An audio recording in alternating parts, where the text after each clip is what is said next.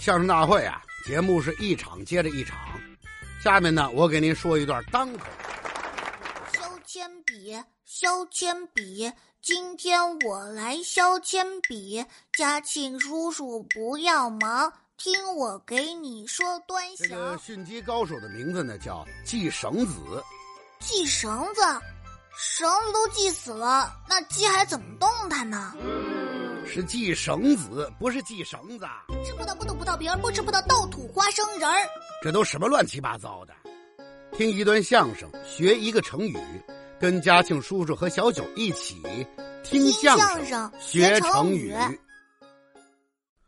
哟，小九，你这是怎么了？怎么跟拉磨的小毛驴一样，在楼道里来回来去的直转圈啊？小九，你这干嘛呢？嘉庆叔叔，你来了，太好了，您正好可以帮我破案呢。破案，发生了什么案件了吗？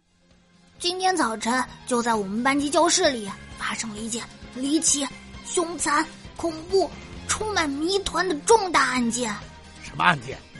刚才我上了趟厕所回来，就发现我的作业本丢了。嗨，我当什么事儿呢？不就是作业本吗？不就是作业本吗？您说的可真轻巧，那可是语文作业本。我昨天晚上写了好半天呢，一会儿上课的时候，课代表就要收了。您说这个时候找不着，我能不着急吗？那还不赶紧找找？能找的地方我都找了，还是找不到。那语文作业本能去哪儿啊？哎呀，对了，我的妈呀！别老一惊一乍的，吓我一跳。你你踩电门上了是怎么着啊？我想到了，一定是有人偷拿了我的作业本。别逗了，谁拿你的作业本儿干嘛呀？因为昨天的语文作业特别多又特别难，一定是有人没写完。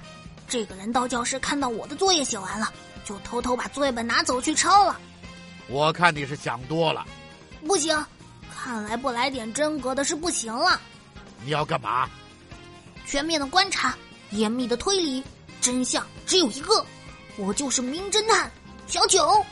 好嘛，你又要当侦探破案呐？我一定要找到那个偷我作业本的真凶。那你琢磨琢磨吧。我知道了，这个人一定知道我写完了昨天的语文作业，而且能够轻易的得到我的作业本。我已经确定了，这个人就是小胖墩儿。他今天早晨和我一起上学，上学的路上我告诉了他，我写完了又难又多的语文作业。他一直和我在一起，当然有机会得到作业本。没错，这个人就是小胖墩儿。停！别说了，这个人肯定不是小胖墩儿。为什么呀？小胖墩儿跟你就不在一个班，你们两个班昨天留的作业都不一样，他拿你的作业本有什么用啊？呃，呃，嗯，有道理。呃，好吧，那就不是小胖墩儿，真凶另有其人。你再琢磨琢磨吧。我知道了，这个人跟我一个班，一定就在我的身边。他了解我的一切行动，所以能够轻易的得到我的作业本。我已经确定了，这个人就是我的同桌王小丽。我今天早晨一进教室就看见他了，他就坐在我的旁边，具备一切作案条件。没错，这个人就是王小丽。停！这个人肯定不是王小丽。为什么呀？王小丽是你们班学习委员，学习成绩一直名列前茅，作业从来就没有不完成的时候。你的成绩一直很稳定的排在班级的呃倒数第二名。他疯了，抄你的作业，把写对的题再给改错喽。那可不一定，万一要是他昨天没写完呢？嗨，不用你多想了。昨天晚上我看见王小丽出来跑步的时候，就已经跟我说了，她作业早就写完了。哦，是这样啊。你再琢磨琢磨吧。我知道了，这个人不仅跟我一个班，能够随时接触到我的作业，而且学习成绩一直比我差，作业经常写不完，所以他就会偷我的作业本。我已经确定了，这个人就是王小毛。王小毛一直是我们班的倒数第一名，全班只有他比我成绩差，需要抄我的作业。我的作业本一定是他偷的。哎哎哎，等会儿等会儿，小九，你看现在背书包进教室的是谁？他您都不认识啊？那不就是王小毛吗？别打扰我，我分析的就是王小毛在我上厕所的时候拿了。你等会儿吧啊！你的作业本是刚才丢的对吧？对呀。你的作业本是丢在教室了是吧？没错啊。王小毛刚刚背着书包进教室是吧？您不刚看见了吗？您到底要说什么呀？王小毛现在才到教室上课，他怎么可能刚才拿了你的作业本呢？呃，嗯，这个，所以呀，根本不可能是王小毛。啊，那到底是谁呀？急死我了！行了，小九，先歇一会儿吧，咱们先别分析了，先调整一下思路吧。思路怎么了？怎么了？你总是想起一点儿就做出一个结论，想起一点儿就做出一个结论，根本没有把问题全面的思考、理清和分析，就开始下结论、做判断。这样做怎么可能得到正确的答案呢？你这完全是盲人摸象啊！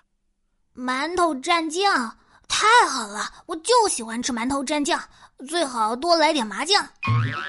什么馒头蘸酱啊？是盲人摸象。是个成语故事。哦，我又听错了。嘉庆叔叔，您还是回头再讲吧。都快上课了，我得找作业本呢。别着急，听完这个故事，我就帮你找到作业本。真的？行，那您说吧。那是在很久以前，有一个国家从来就没有见过大象。有一次，一个外国的使臣给他们国家送来了一头大象。国王一看呐，好家伙，这大象可真大呀，简直比一座普通的房屋还要大。大象当然大了。国王就想，我都没见过这大象，我们国家的老百姓当然就更没见过喽。于是，国王就让士兵把大象牵到广场上，让全国的老百姓都来看一看。哈哈，把广场当了动物园了。老百姓一听说有大象可以看，就都围了过来。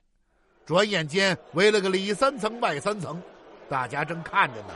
人群外突然有人喊：“士兵大哥，士兵大哥，让我们也看看大象吧！”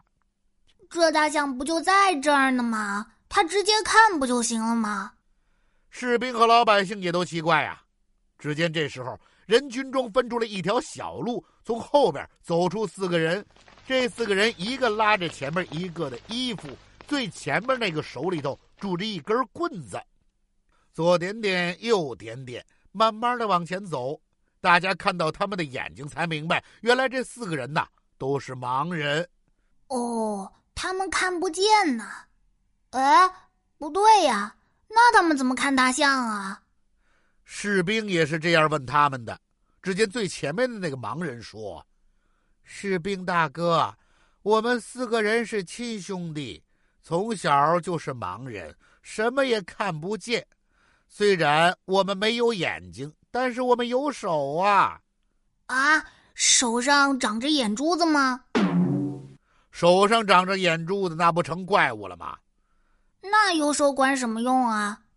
我们可以摸呀，只要让我们摸一摸，我们就知道大象的样子了。原来是这么回事啊，那就摸吧。于是哥四个就开始摸了。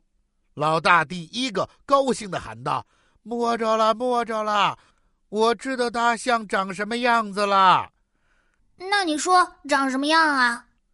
大象就像一个又粗又圆的大水桶啊。大象怎么会像水桶呢？原来啊，老大摸到了大象的一条大粗腿。嗨，是这么回事儿啊！老二一听就不干了：“大哥，你说的不对，大象不像大水桶。那你说大象像什么呀？大象像一根又细又长的麻绳子。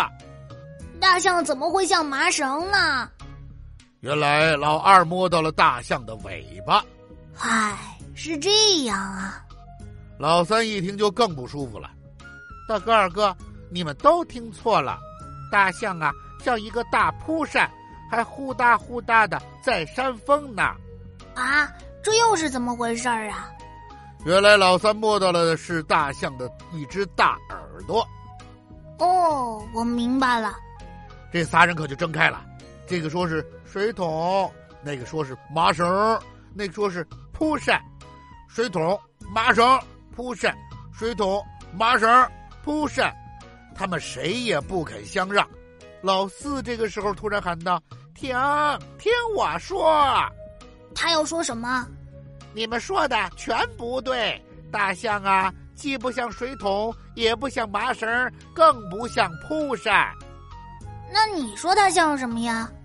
大象啊，像一条又长又粗的大蟒蛇，只不过这条蟒蛇它不咬人。啊！原来老四摸到的是大象的长鼻子。唉，全错了。后来呀。人们让他们彼此换一换位置，他们都转了一圈，把大象从头到尾摸了一遍，才知道了大象的真正样子。